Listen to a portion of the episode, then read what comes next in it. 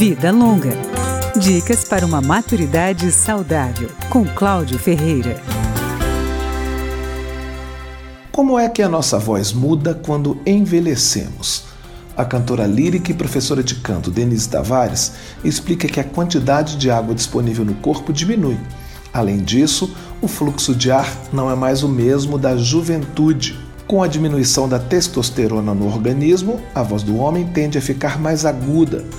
A mulher tem menos estrogênio com o passar dos anos e fica com a voz mais grave. Ambos perdem a extensão vocal. O homem mais gradativamente, a mulher de maneira mais abrupta. O que se percebe na voz do idoso no envelhecimento é que quando o cantor emite um som, principalmente notas longas, é que há uma oscilação que não é natural, é uma oscilação de cansaço. Então a gente percebe que há um cansaço vocal, um cansaço muscular e que não há sustentação num som contínuo que oscila além do natural, além do que é esperado.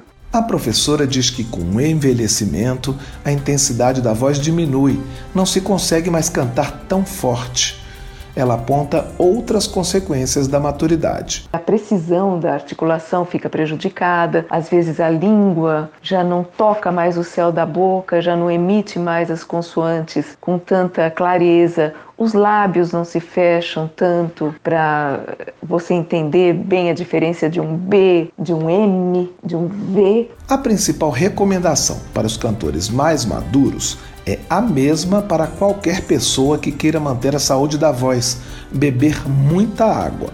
Também é bom prestar atenção se não há refluxo gástrico, que pode queimar as cordas vocais e produz uma secreção que atrapalha o cantor.